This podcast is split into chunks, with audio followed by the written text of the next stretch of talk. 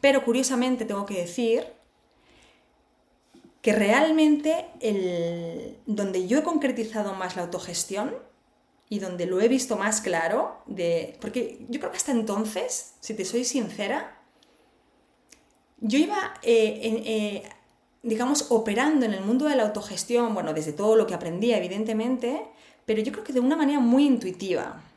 Y cuando realmente lo, y, como racional, pues, pues de todo lo que leía y demás, pero cuando realmente lo pasé por el cuerpo, a pesar de que lo había experimentado ¿eh? en las comunidades, yo como miembro de esas comunidades, pero fue con la maternidad.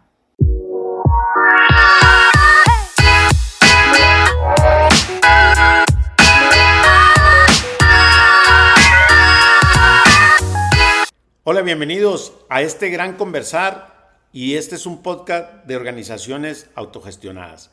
En este episodio tengo como invitada el día de hoy a Ana Manzanedo. Es originaria de España y la historia de Ana estuvo acompañando por muchos años como consultora para transformar organizaciones autogestionadas. Actualmente es emprendedora y 100% convencida de la autogestión. Su giro de su organización es venta de software. Su historia en particular me llama mucho la atención, así que cómo ella llega de manera natural a la autogestión y cómo su vida transformó su maternidad para trabajar en su propia organización. Esta es una gran historia que la verdad vale la pena escucharla, así que los dejo con Ana. Hola Ana, bienvenida. Hola, muchas gracias. ¿Cómo estás? Excelente. Y quiero hacer una pequeña introducción de cómo nosotros nos conocimos y fue hace más de dos años a través de Lucía Di. Y, y recibí un correo de parte tuya y seguí en contacto yo con Lucía y posteriormente conectamos con Miriam Moreno. Y bueno, ese es nuestra, nuestro acercamiento, pero lo más importante es que ahora eres una emprendedora y de eso vamos a hablar, de cómo nace una organización autogestionada. Bueno, te voy a contar un secreto. Ese email que recibiste, en realidad era un email que se generó de manera automática. Pero es verdad que ese, automatismo lo generé yo, entonces podemos decir que, ya estuvimos en contacto.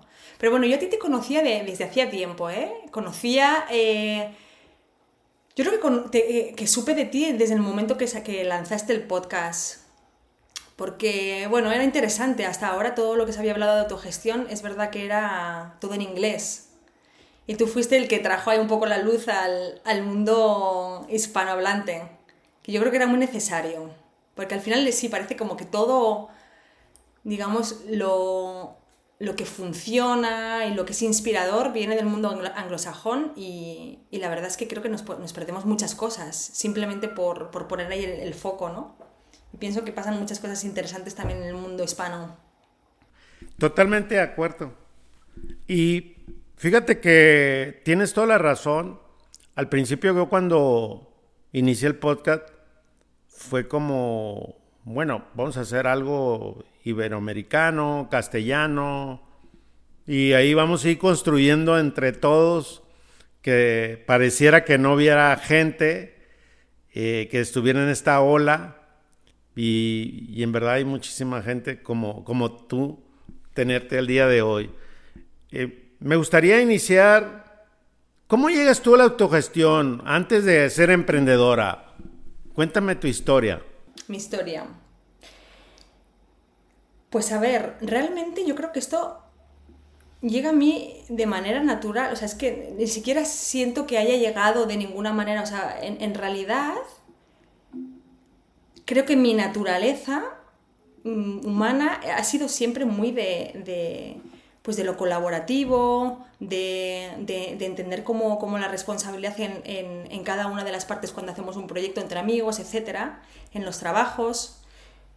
Y realmente fue en el. O sea, cuando en, en realidad lo empiezo más a practicar de una manera más consciente, es en el momento que dejo mi trabajo como publicista. Yo soy publicista, digamos, de currículum de, y de profesión, ¿no? Lo que estudié en la carrera. y eh, estuve varios años trabajando de publicista y llegó un momento en el que quería hacer algo diferente, algo con más propósito. Fue alrededor de la época de, mm, de la crisis del, del, 2008, bueno, que aquí pegó más, más tarde. ¿En México cuándo fue? ¿Cuándo realmente pegó? 2009, más o menos. Sí. Pero inició en 2008.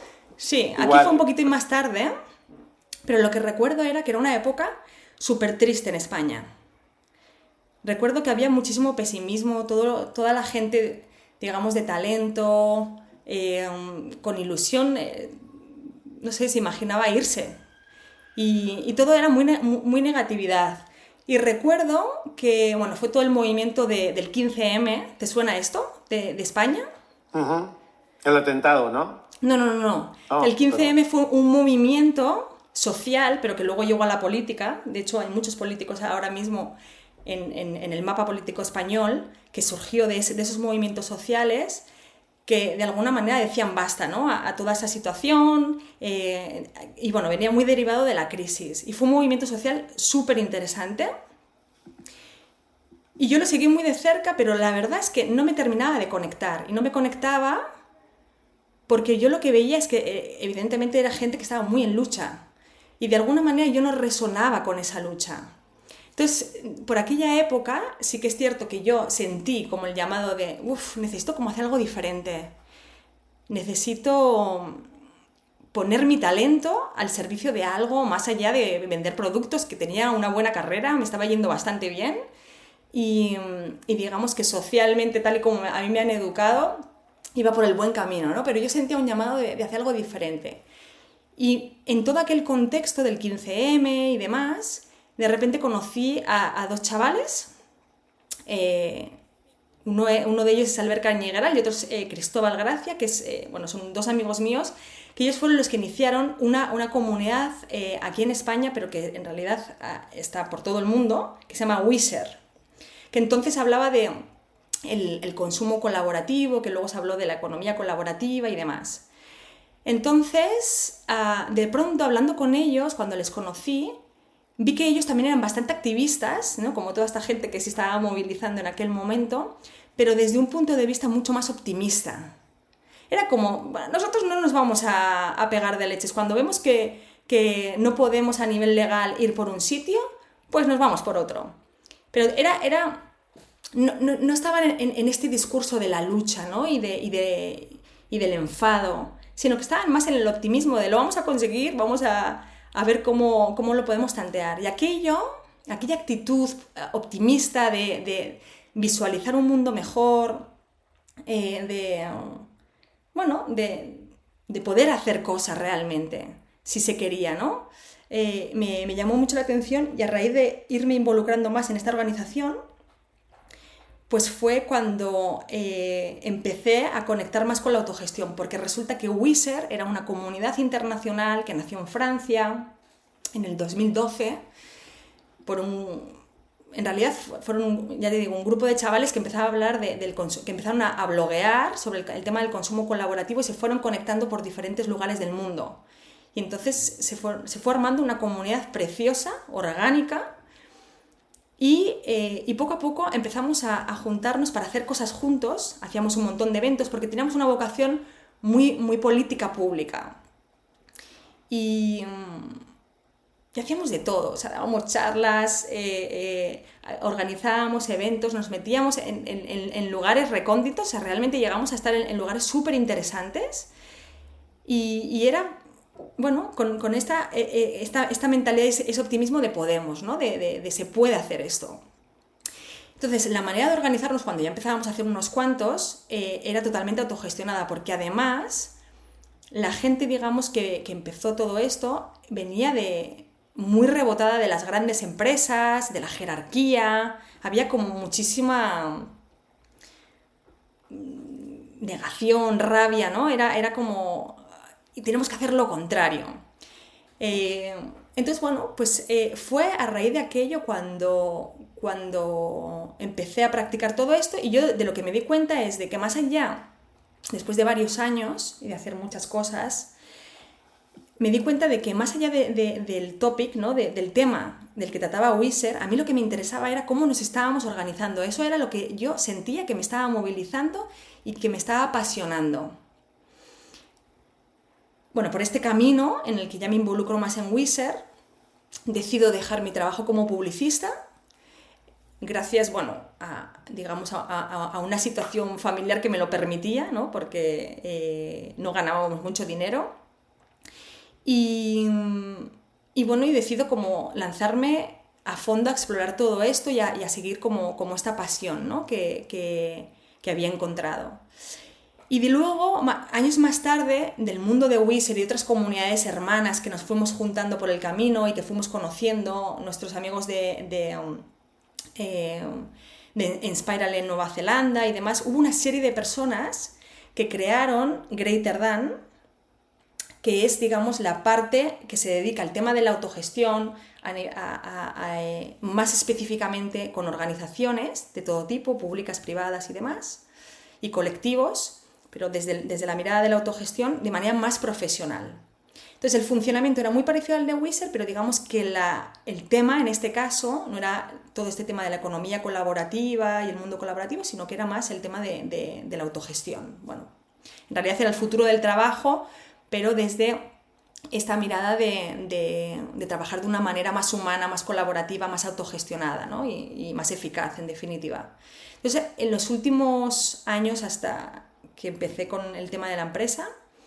Eh, estuve en Greater Than con todas estas personas que has mencionado, con Lucía de Gil, con, con eh, Miriam, bueno, con Miriam ya, ya, estaba en Wizard antes también, y, y con otras muchas, que son, eh, digamos, yo para mí lo mejor en, autogestión que existe, y personas superhumanas y, y de lo mejor para trabajar con ellas. Y es un lugar realmente donde aprendí muchísimo, eh, principalmente de las personas con las que yo trabajaba, pero también con las empresas para las que trabajábamos súper abiertas a, bueno, a que realmente eh, entráramos en procesos de transformación muy potentes. Entonces, después de esto, ah, cuando estoy en Greater Than, al poco tiempo me quedo embarazada de mi primera hija eh, hice, digamos, toda la parte de posparto y demás, y me volvía a reenganchar con Greater Than, pero yo ya era otra. Ahí había otra Ana que está, acababa de. ¿En qué año estamos hablando? Esto fue en, pues hace cinco años, en el 2018. Cuando nació mi hija, nació otra Ana, que, que no tenía ni idea de quién era esa Ana.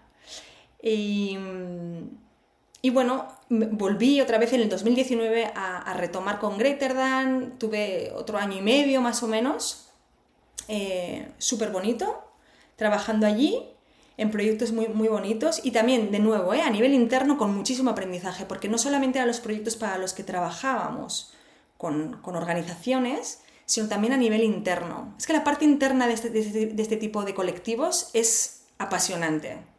Como, como eh, en este caso se trataba mucho de, generar riqueza, ¿no? Y de, el mundo del autónomo, del freelance, ¿no? Que está como tan precarizado, cómo realmente juntándonos como comunidad nos podíamos apoyar y dar un montón de cosas que supuestamente te dan las organizaciones, ¿no? Cuando eres una empleada, pero desde este lugar de, freelance, ¿no? Y bueno, fascinante todo lo que hacíamos allí. Pero como te decía, eh, al nacer mi primera hija nació otra, otra nueva Ana y ya con mi segunda hija, que esto fue en ella nació en el 2021, ya ahí eh, digamos que la nueva Ana ya empezó como a ver muy claro que, mm, que necesitaba otra cosa.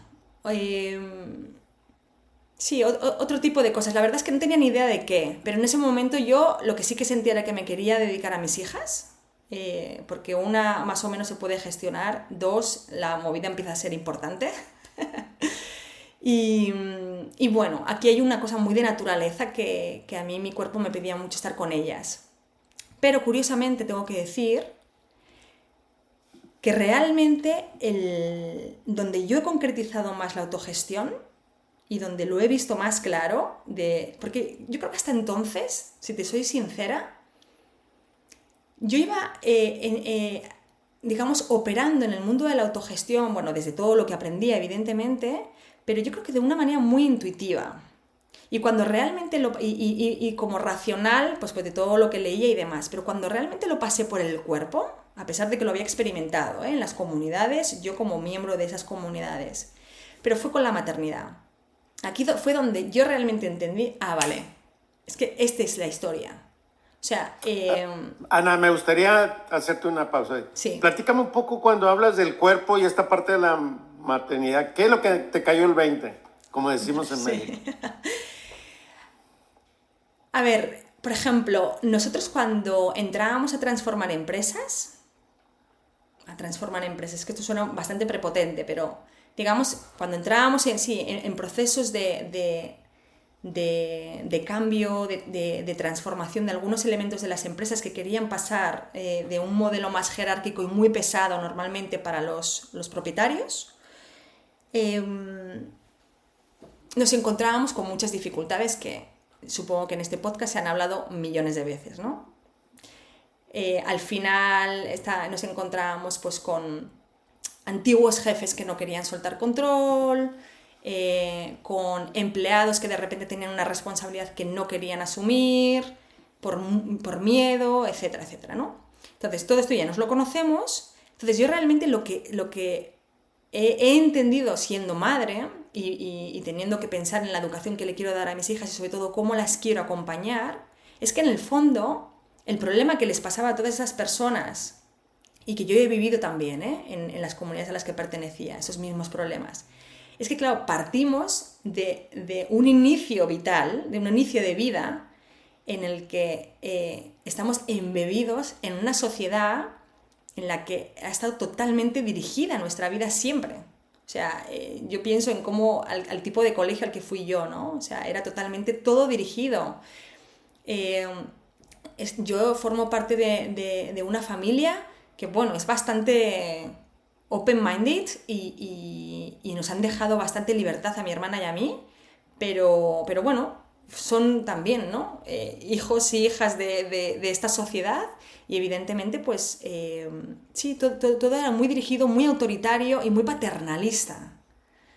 Entonces, claro, o sea, todo esto, pero sobre todo a nivel de educación y de acompañamiento, es como, ¿cómo pretendes que esas personas a las que estás intentando acompañar en un proceso de transformación hacia la autogestión, desde que nacieron, hasta que ahora que tienen 40 años, 45, ¿cómo, cómo pretendes que realmente ahora eh, asuman, les digan, mira, no, a partir de mañana tú eh, eh, eres dueña y señora de, esta parcela de trabajo y tú tomas las decisiones? Es que da, realmente mucho miedo porque es que te dejan sin ningún tipo de recursos, ¿no? Y, evidentemente acompañamos y además hacíamos un trabajo desde mi punto de vista, muy bueno. Pero hay, mucha, había mucha resistencia porque en el fondo es un trabajo, o sea, lo que, lo, que, lo que había de base o lo que era necesario de base era un trabajo a nivel personal de cada uno de, esos individuos e individuas. Es que era así.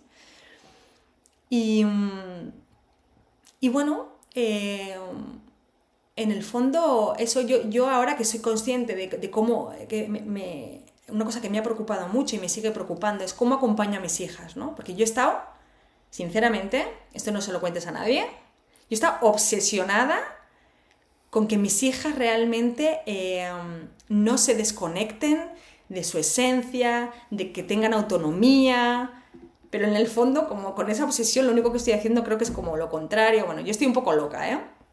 Pero sí que es verdad que es una cosa a la que le he dado muchas vueltas y me he dado cuenta de que, de que bueno, o sea, más allá de lo que yo pueda o no pueda hacer, el tipo de colegio que elijo. Ahora afortunadamente creo que hay muchas opciones, por ejemplo, a nivel educativo, muy interesantes que, hacen un esfuerzo, ¿no? Por lo menos por entender cuáles son las necesidades auténticas del ser humano, ¿no? Y qué es lo que necesitan los niños realmente y crean un sistema educativo para que realmente se cubran esas necesidades. Esto digamos en el papel, luego evidentemente dependerá de las personas,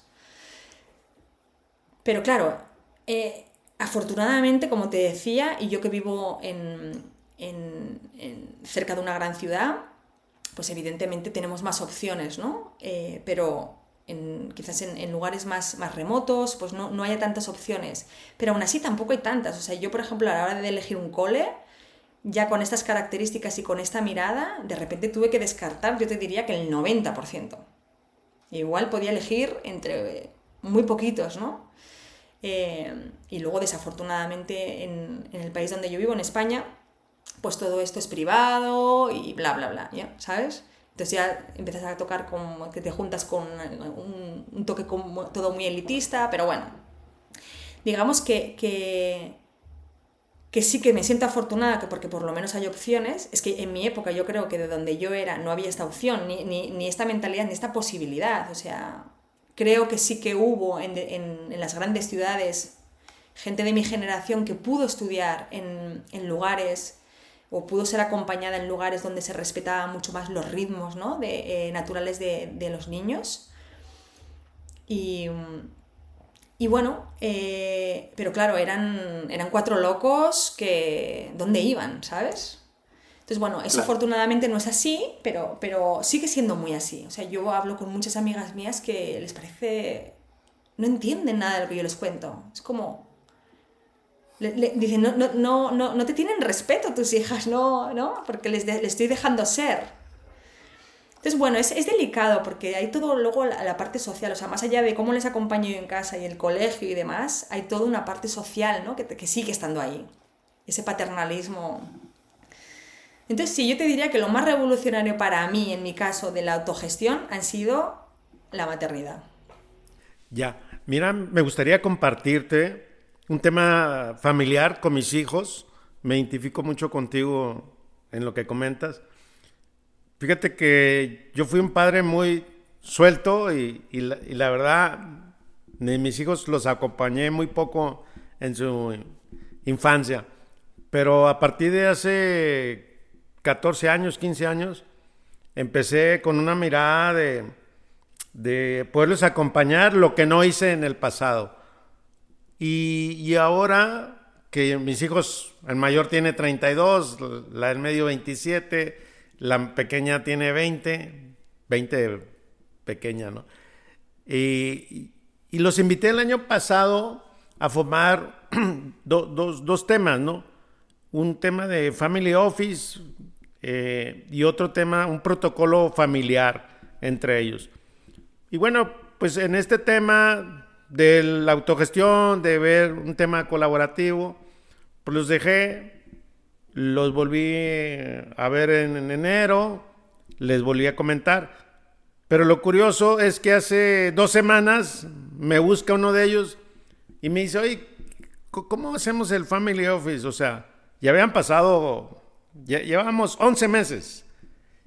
Y, y la verdad es que cuando ves esta mirada de cómo los estás acompañando de adulto a adulto, no de adulto eh, hijo, y ves esta mirada, y, esta reunión fue ayer, fue, anoche precisamente, y la madurez con que ellos abordaron y esto, y le digo, bueno, este es un tema autogestionado, cada quien tiene su opinión, es válido su mirada, el propósito es este, y, realmente pues vas conviviendo como, como en este día a día y, parece que, no fuera cierto, fuera una utopía. Y la verdad es muy bonito y seguramente que eso te va a pasar y te está pasando. Y yo creo que en esta sociedad opuesta a todo lo que estamos viviendo, pues nos vemos que, en ese encontrón, ¿verdad? Hmm. Totalmente, o sea, a ver, yo, yo no paro de ver eh, familias que llegan al cole, porque nosotros en este cole al que al final hemos elegido somos una cooperativa, entonces todo lo hacemos entre los padres y demás. Y cuando llega a, nuevas familias interesadas en, en, esta pedagogía, que es muy específica... Eh, ¿Cómo se llama, perdón?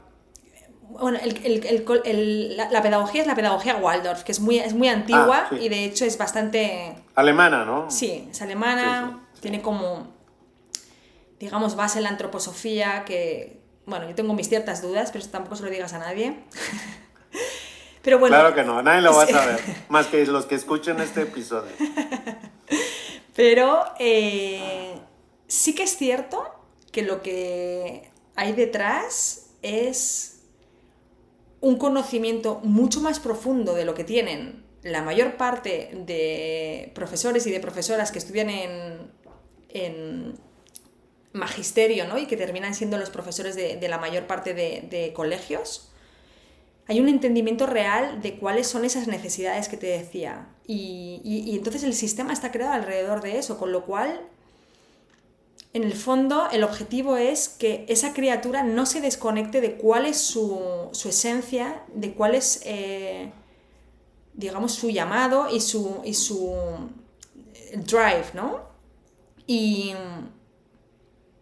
claro, si tú realmente consigues mantener esto, tú a esa persona el día de mañana, cuando esté trabajando en, un colectivo, en una organización, yo creo que sí que le puedes decir, eh, esta es tu parcela de responsabilidad, haz y decide.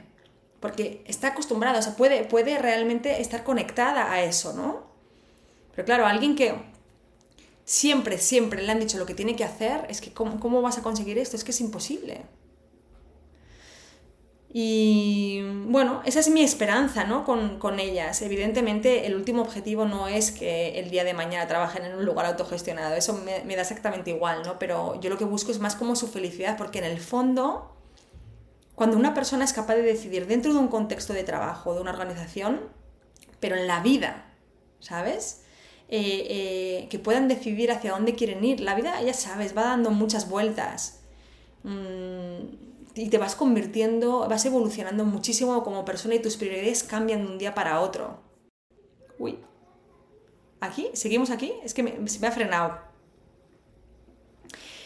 Y mm, creo que estar conectada de esa manera para poder tomar decisiones en la vida es, esencial para, poder eh, estar en paz con una misma y, poder ser feliz. Sí, no sé, aquí estoy siendo muy ambiciosa, ¿no? Pero sí, o sea, entendiendo la felicidad como, como un lugar de, calma y de conexión, ¿eh? No, de alegría máxima, constante. No, no se trata de eso, ¿no? Pero... Porque en el fondo yo lo que veía eh, cuando trabajaba acompañando organizaciones era muchísima frustración. Muchísima frustración. Y, y, gente muy descontenta, eh, con muy poca confianza en, en, en, la empresa, en sus compañeros y en la vida. O sea, realmente en la vida. Y bueno, no sé, yo pienso que, hay otras maneras. Y, y, desde luego el trabajo empieza... Ay, el trabajo empieza mucho antes, en la infancia. Soy yo, ¿verdad? Sí, pero dale, vamos bien. Eh, Ana, te quiero hacer una pregunta. Ya cuando inicias tu nuevo proyecto como emprendedora y nace con este espíritu y esta esencia autogestionada, ¿cómo eliges al talento? ¿Cómo le, a las personas a decirle, mira, así es como vamos a trabajar. Para ti muy natural, pero para los demás no, o, tal vez sí. Sí, no, esto es muy interesante porque es la clave. En realidad es la clave. O sea, en este momento, cuando decidimos, eh, esto, es, una empresa que he montado yo eh, montamos con mi marido en el 2019 y mm, que era en paralelo a todo el tema que hacía de Greater Than la maternidad y demás, eh, bueno, llegó un momento en el que claramente um, necesitábamos contratar a personas y lo que recuerdo eran que eran procesos de selección muy largos. Nos costaba mucho encontrar a la persona, porque nosotros en la entrevista de lo que hablábamos principalmente era de valores. Em, empezábamos la entrevista diciendo, mira, esto es una, una empresa que ha nacido con estos valores. Y esto es súper importante. Y poníamos ejemplos muy claros de cómo entendíamos esto en el día a día. Y luego, evidentemente, se trataba mucho de generar eh, una conversación en la que escuchábamos atentamente cómo resonaban con aquellos valores. Y era muy complicado, o sea, la gente, sí, evidentemente, pues te decía, ¿no? Hablábamos, por ejemplo, de abundancia.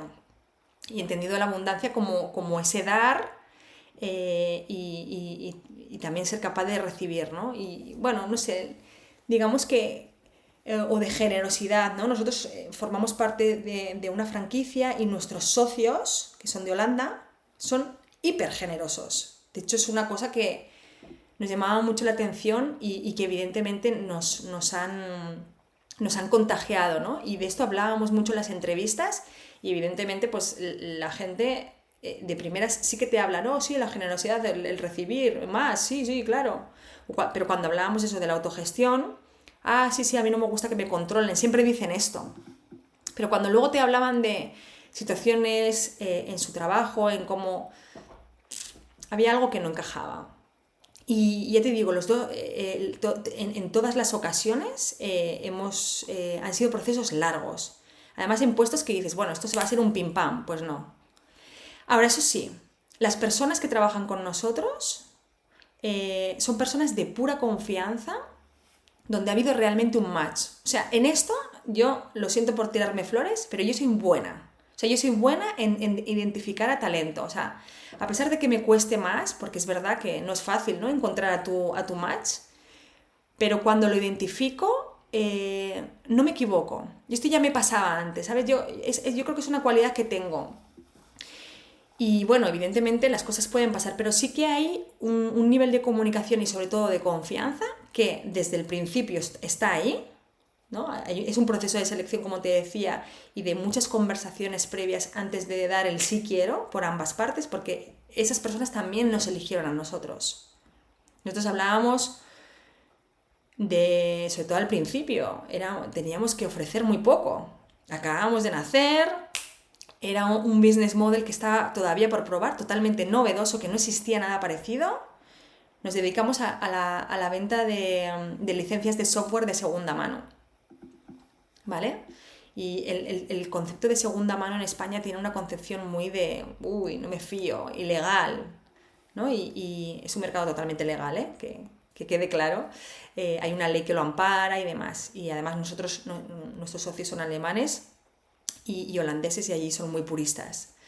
Pero bueno, eso es un tema que, a la gente esto le preocupaba y, eh, y bueno, o sea, teníamos que ofrecer al principio muy poco, o sea, que al final ellos también tenían que, creer en nosotros y que, y que confiar. Entonces, lo que ha ocurrido es que una vez que han entrado dentro, eh, ¿no? Pues bueno, me han contado todo esto de cómo funcionan y, al cabo del tiempo, ahora ya pues con unos varios años, pues sí que nos lo dicen, ¿no? O sea, es que realmente somos como una gran familia, siempre lo dicen, a ver, somos poquitos también, ¿eh? Pero sí que es verdad que, que sienten muy fuertemente que hay una confianza, y, evidentemente, eh, ¿qué es lo que se obtiene de todo esto? Pues que cada uno se haga responsable de manera súper natural. Es que en el fondo la autogestión es bastante natural si, existe esa confianza. Y ahora yo lo veo desde el punto de vista desde el lado de la empresa, ¿no? Eh, y no sé, ya te digo, en, mi caso, eh, dedicándome al tema de la maternidad, que es mi prioridad ahora mismo, te lo soy sincera también, eh, pues implica que muchas veces no estoy disponible. Y esto tira, y además tira y va muy bien. O sea, es una, es una empresa que, que, está yendo muy bien y, tiene mucho que ver con esas personas que hacen un trabajo excelente. Ahora, ¿cómo le haces en tus roles que sí participas? Y me gustaría que, nos digas como qué lo que sí haces y qué no haces para liberar tu agenda y dedicarle el propósito a la maternidad. Y con el tema del crecimiento de la organización. Hmm. A ver, eh, bueno, es que el, tema del crecimiento... Mm, ¿Te refieres a nivel, a nivel de empleados? ¿O a nivel de negocio? Crecimiento de, ingresos y, y también la parte de los colaboradores, ¿cómo crecen? Sí, Claro, nosotros tenemos mucha suerte porque estamos en, un mercado bastante azul, digamos, no tenemos casi competidores. Es una cosa, eh, sí, es, una cosa eh, bastante novedosa en España, porque en, e, este mercado es solo legal en Europa. Y en ciertos eh, países europeos como de donde vienen nuestros socios, en Alemania, en Holanda, es, está, es muy conocido ya, lleva muchos años y, está muy normalizado por parte de las empresas y administraciones públicas, pero en España no lo está. Entonces nosotros nos estamos dedicando realmente a abrir este mercado. Entonces, la clave para nosotros de, crecimiento ha sido, una vez más, eh, pensar en términos de colaboración y no de competición. Entonces, nuestra estrategia es tratar de establecer eh, colaboraciones con, partners, es decir, con, eh, con, empresas de, tecnología que podrían ser nuestros competidores, que son mucho más grandes que nosotros, y apalancarnos en todo lo que ellos ya tienen construido y proponerles algo nuevo que no tienen, que les da muchos mejores márgenes, y ir juntos a ganar eh, las batallas en aquellos clientes que ya tienen, en los que podrían interesarles nuestro negocio. Entonces, ya te digo, es, la colaboración. por ejemplo, tenemos un competidor que mm, su estrategia, que es totalmente lícita, es justo lo contrario. Él decide eh, ir a... O sea, su estrategia de, empresa es ir a, a todas las operaciones solo, sin ningún tipo de colaboración. Y, y, bueno, mm, es diferente. Digamos que nuestro nivel de crecimiento es mucho mayor. Sí que es verdad que a veces gana mucho, pero digamos no es tan constante como el nuestro.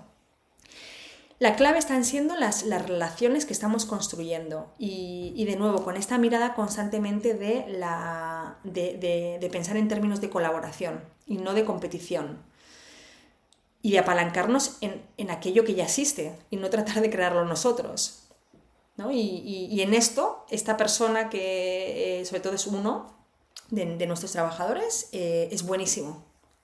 Es una persona que es capaz de establecer muy buenas relaciones y, de nuevo de confianza y también pues muy influenciado por los valores de la empresa, del porque hablamos mucho de esto, de, de confiar. Cuando tú confías, generas confianza y él eso lo transmite. Y, entonces, por ponerte un ejemplo, o sea, nuestro, nuestro negocio se ha disparado gracias a que hemos entrado mucho en el, mercado público, en el, mercado de las licitaciones públicas. Y esto es un mercado que hasta ahora nunca se había hablado del tema de segunda mano y nosotros hemos conseguido abrir esa puerta. Y ha sido gracias a este tipo de colaboraciones, a este tipo de confianza, a este tipo de, de relaciones que hemos ido estableciendo. En el que no hemos intentado ir a ganarlo todo, sino que hemos intentado, eh, solos me refiero, sino ir, a ganar, pero compartiendo las ganancias con más gente para poder asegurarnos que llegábamos. ¿Me explico? O sea, en vez de ir solos y, venga, apostamos todo y entonces si nos lo llevamos, lo llevamos solo todos nosotros, siempre decidimos, vamos a compartir, pero con más posibilidades de llegar. Ana, cuéntame un poco de cómo son, definen los salarios, cómo comparten las utilidades, si es que tienen, hasta dónde es la transparencia, como estas prácticas muy sencillas para ti, ¿cómo, es que lo manejan? ¿Cómo toman decisiones ustedes? Sí. De nuevo, mm, nada basado en la teoría de la autogestión, pero de alguna manera está ahí, ¿no? Porque ya te digo que yo esto lo llevo un poco de serie. No, no, no me lo puedo quitar, es que yo ya soy así. Entonces, nuestro perfil de empleado es principalmente comercial, porque nos dedicamos a la venta de, una cosa muy específica que son las licencias. Por tanto, los comerciales, tradicionalmente, tú ya sabes que tienen una parte, digamos, fija y una parte variable, ¿no? En base a sus objetivos. Entonces, en un principio, principio, principio, lo que hicimos fue copiar el modelo holandés. No teníamos ni idea, pues venga, vamos a hacer como lo hacen ellos, ¿no? Y, esto fue una, propuesta eh, que le hicimos al principio cuando, cuando que les íbamos haciendo, eh, cuando entrábamos en las entrevistas y ya estábamos como cerrando, digamos, el, tema para que empezara a colaborar juntos. Y se planteaba esto, aceptaban esas condiciones y siempre abiertos a eh, que esto pudiera cambiar.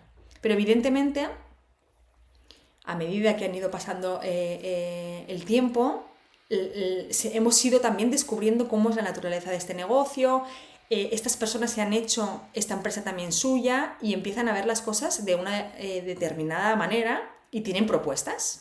tienen propuestas de, salario diferentes a lo, que le propusimos en su día.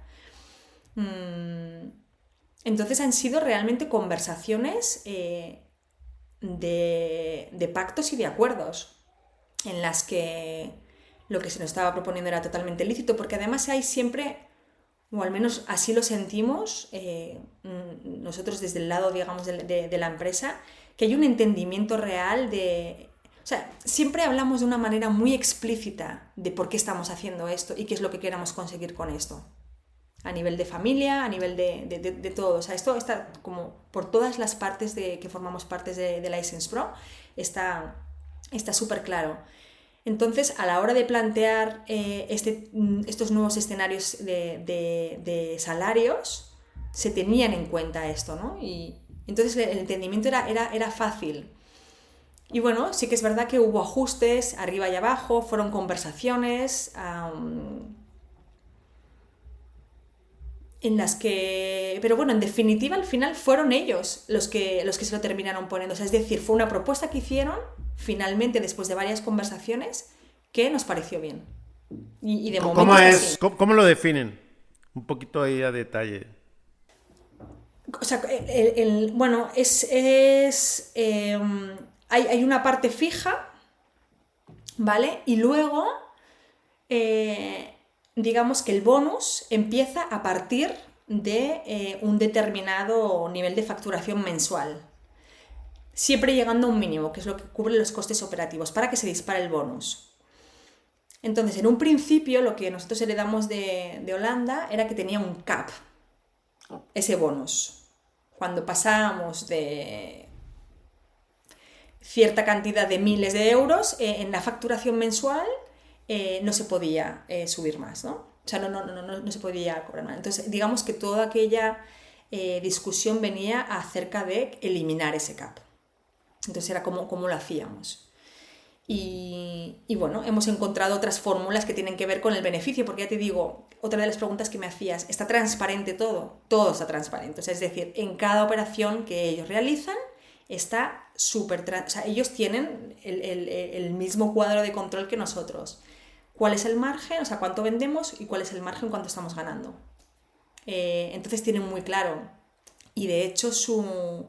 Bueno, antes, eh, el, bonus de antes, de, cómo estaba planteado antes, sí que tenía que ver con lo que facturaban. Ahora, el tema del margen juega también un rol. Con lo cual, sí, o sea, tienen acceso a toda esa información y entienden perfectamente que todos tenemos que ganar porque había un riesgo, por el, tema del CAP tenía que ver con que había un riesgo eh, que sencillamente em, pudiéramos entrar en pérdidas por tener que pagar ese bonus. Porque como iba, en función de la, facturación, dependía del margen que, al que hubiésemos vendido, porque hay veces que hacemos operaciones de, muchísimo dinero, pero que igual el margen es bajo, ¿no? Entonces, bueno, ahí teníamos que tener cuidado. Por eso entramos ahora eh, a jugar de esta manera y ya te digo, han sido propuestas de ellos y que... Em, y que bueno, nos han parecido correctas y súper razonables y también porque hay un, un interés de que todos ganemos. O sea, al final la cosa no funciona cuando hay alguien que no, que no está cómodo, ¿no? O que siente que no está recibiendo lo que está dando. Cuando esto ocurre, es cuestión de tiempo que, que empiecen a pasar cosas, ¿no? Y, bueno, en ese sentido, pues tenemos un canal de comunicación hiperabierto y que, y que funciona. Entonces, eh, sí, de momento estamos bien. ¿Y la parte de las utilidades, eh, con esto ya lo, lo, resuelven o tienen un esquema de compartir ya las utilidades de la propiedad? Eh, perdona, ¿a qué te refieres con utilidades de la, de la propiedad? Sí, en México, por ejemplo, estamos obligados a repartir el 10% de las utilidades que genere la empresa después de impuestos eh, obligatoriamente. Nosotros adicional damos otro porcentaje. En, España no, no, no, no, es una obligación. De cuando el coldo le llama la cosecha, eh, pero bueno, no, no, sé si ustedes tienen algún un esquema o... eh Sí. ya te digo, más o menos existe. No, existe como tan eh, estipulado como lo que tienen los de Coldo. No, no, no, no, es, no, no, no, están, no están así. Pero, por ejemplo, en el caso de los comerciales, que es la mayoría, eh, no, no lo hay porque digamos que está en cada uno de los meses, ¿no? Ahí ya estamos compartiendo, estamos compartiendo el beneficio constantemente, pero luego hay roles más administrativos en los que tienen eh, algo más fijo y de nuevo, aquí desde el principio, desde la entrevista prácticamente, de lo que hablábamos es, eh, nosotros planteábamos esto como sueldo, pero eh, si a final de año eh, la empresa ha ganado mucho y esa persona también tiene acceso a, cómo están yendo las cosas, pues evidentemente aquí de lo que se trata es de que ganemos todos. Entonces sí que hablamos de un porcentaje entre un 10 y un 15, que siempre, que siempre suele ir al, al 15, y, pero sí que es cierto que esto es una cosa como que por contrato, que está por contrato, lo tenemos puesto que es una decisión que tomamos nosotros. Digamos que por contrato y también por cómo fuimos asesorados, hemos eh, mantenido un cierto control, aunque luego en la realidad, ya te digo que es bastante como hablado, pero con la parte de los comerciales sí que está estipulado, ¿eh? Eh, por, eh, que, es, que es así. Pero, pero esto es, algo que, nos guardamos nosotros y que, y que va en función de los beneficios. Entonces hay una reunión, eso sí, que se hace de manera individual con esas personas cerca de final de año y ahí es donde, donde hablamos de, de, qué es lo que va a pasar. Hacemos una revisión más o menos de cómo ha ido todo y, y entonces ahí se, se, toma la decisión de ha ido bien, pues entonces eh, cuenta con en enero con, con esto extra. Ya. Tengo una curiosidad eh, y personal. Eh, sé que la empresa es de tu marido y, tuya. Eh, ¿Y cómo, cómo, él se convenció de todo esto que así tenía que... Ya, ya estaba por default dentro del matrimonio, que era autogestionado? ¿O qué, qué sucedió? Bueno, eh, Claro, nosotros tenemos cualidades muy distintas, pero bastante complementarias. Él se dedica al mundo de las multinacionales, siempre ha trabajado en multinacionales, en empresas hiper jerárquicas y normalmente en puestos altos. Él, hizo carrera también bastante rápido, de hecho él sigue trabajando en, eso. Entonces, mm, ha llevado muchos equipos y en muchas ocasiones sí que de, de mi época de Greater Than y, todo esto, sí que me preguntaba mucho ¿no? a la hora de, gestionar sus equipos eh, por, ciertas cosas. Dentro de su empresa la verdad es que el, margen de maniobra para el tema de la autogestión es muy poquito, pero bueno, sí que introducía ciertas cosas. Entonces, cuando nosotros empezamos a hablar de esa, porque la idea fue de él, ¿eh? de la empresa, yo en ese momento acababa de parir hacía cuatro meses, eh, mi idea era volver a mi, a mi trabajo de Greater Than y demás. Y, cuando me planteó esto fue como, ¿pero qué dices? ¿Licencias de qué? Era como, no, no, no, no, no, no, no lo veo. Pero bueno, él siempre, la verdad, me convence de todo. Y entonces recuerdo que aquel, aquel verano, antes de, de empezar la empresa, hicimos un, retiro a un, espacio de co-living en Alemania y demás, y, estuvimos dándole vueltas al concepto, ¿no? ¿Qué es lo que queríamos conseguir? Y sí, recuerdo que hablábamos de la manera de trabajar y, evidentemente hablamos, hablamos de, esto, ¿no? Porque cuando hablábamos de, que necesitábamos a nuevas personas, de cómo íbamos a enfocar eh, la aproximación en esa búsqueda y demás, yo ya hablaba de, todos estos valores, ¿no? Y, de, que me parecía importante hablar de todo esto. Y, digamos que a él le, parecía bien, o sea, porque en el fondo tampoco él tiene muchas opciones, porque no tiene tiempo. él, no tiene él, no está en el día a día de la empresa. Él es una parte muy importante de, la parte estratégica, de hacia dónde vamos, eh, pero en el día a día está bastante poco, porque no puede, él, está con, con el otro trabajo. Y, y sí, o sea, realmente para él yo creo que también es, la manera, o sea, no, nunca me lo ha cuestionado ni... Sí, yo creo que es también lo natural y que, y que es, lo que se siente bien. Entonces, no sé, nunca he sentido como que de manera explícita haya habido como un conflicto o, nada por el estilo. Estamos bastante en el mismo barco y como también compartimos toda la parte de la crianza de nuestras hijas y hay muchas conversaciones con respecto a eso, pues bueno, ya nos conocemos. Ya, un caso muy interesante y sobre todo que él, su, su rol es más jerárquico y aunque él meterá algunas cosas, pero pero su margen de maniobra para ser autogestionado, me queda claro que en este corporativismo pues no, no, hay mucho espacio. Y reflexionando un poco de toda la conversación, eh, tengo una otra inquietud. ¿Ha pasado algo como pues no agradable con alguien de, de los colaboradores como que se, ha vuelto rebelde contra la autogestión, porque todo pareciera que todo marcha bien y no tienes ningún problema, porque nace tu organización autogestionada, pero algo que, una experiencia que hayas vivido y, cómo lo, resolviste.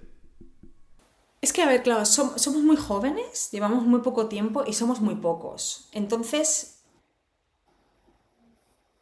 no hay, no han surgido todavía conflictos porque somos lo suficientemente, somos un grupo lo suficientemente reducido como para poderlo hablar rápidamente y que no escale, ¿no? Yo creo que esto empieza a tomar, se empieza a enredar más cuando empezamos a ser más personas. Y, además somos una empresa que no vamos a crecer nunca mucho, porque no, no lo necesitamos. O sea, en el fondo a nosotros nos da igual vender uno que un millón la, operativa es la misma, entonces nunca va a ser una... El modelo de negocio no requiere de muchísimas personas. Cada uno, o sea, se prioriza que estemos bien. Entonces en la vida pasan cosas, lo sabemos muy bien, eh, y, sencillamente cada uno gestiona su tiempo.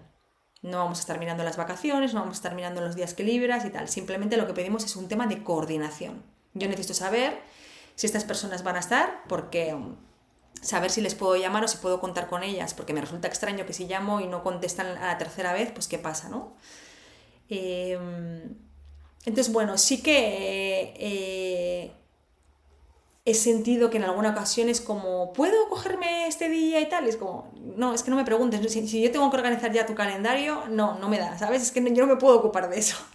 tengo muchas cosas en mi, vida como para tener que, organizarme de eso. Tú, eh, si lo necesitas, hazlo Coordínate sobre todo con Ruyer, que es con la, persona con la que más trabaja, y, aseguraros de que, está todo cubierto.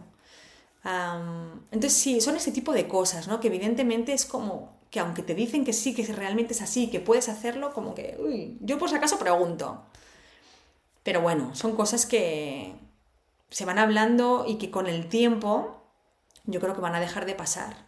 Pero evidentemente ya te digo, si un día llegamos a ser muchos que ya te digo, no lo creo, pues ahí es donde realmente entraremos más en el, barro. Y donde van a pasar cosas, evidentemente, es que, es que, por supuesto, venimos de donde venimos como sociedad, es que va a pasar.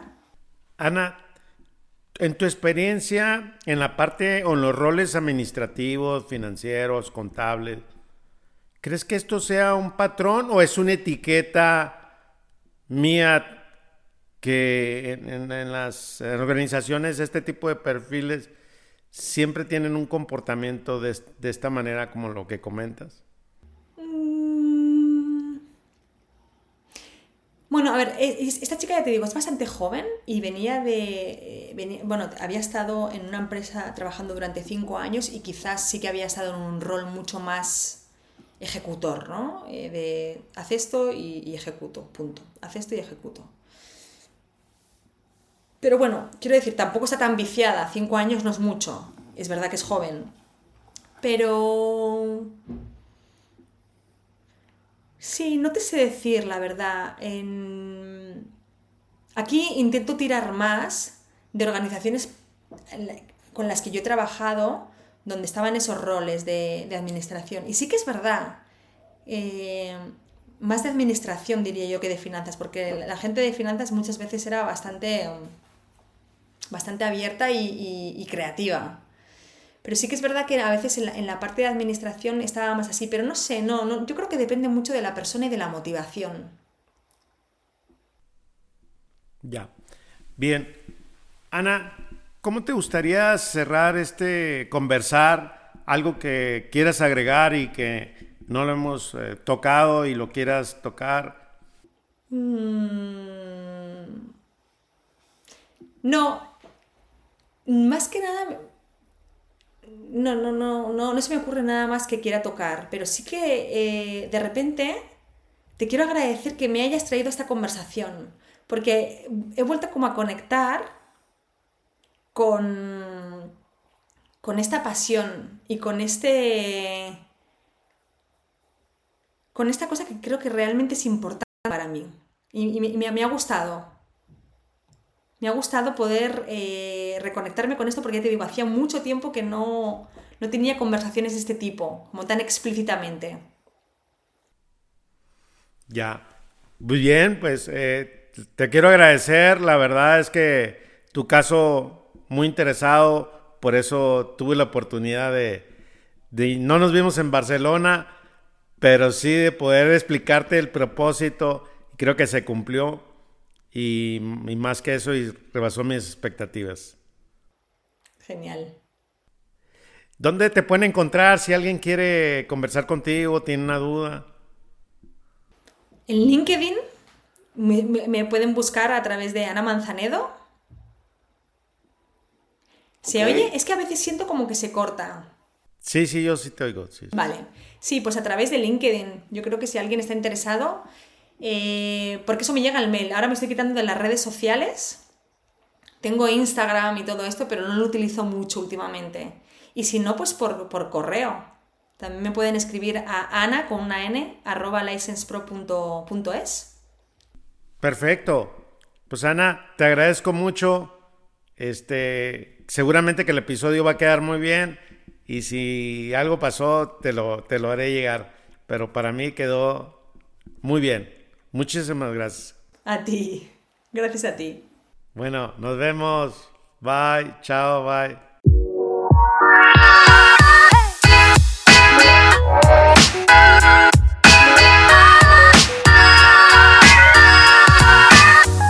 Te invito a que compartas este episodio en tus redes para que más personas sigan aprendiendo y te recuerdo seguirnos en nuestro canal de YouTube